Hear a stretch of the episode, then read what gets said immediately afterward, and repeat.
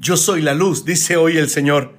Y pensaba en el proceso que realizamos para prender una vela. Tomamos un fósforo, lo encendemos y hay luz. Precisamente esa luz que hace elimina la tiniebla.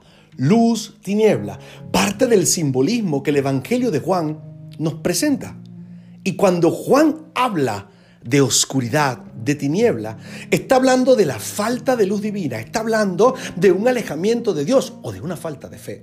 ¿Cuántas veces andamos así nosotros en la oscuridad? ¿Y qué pasa en la oscuridad? Nos tropezamos. ¿Qué pasa en la oscuridad? Se nos caen las cosas.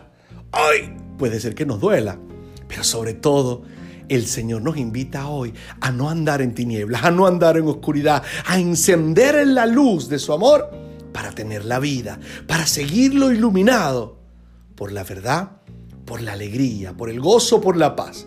Por eso en este tiempo, aunque el mundo pueda andar en tinieblas, atemorizado por la pandemia, tú y yo vivamos iluminados por la luz del resucitado.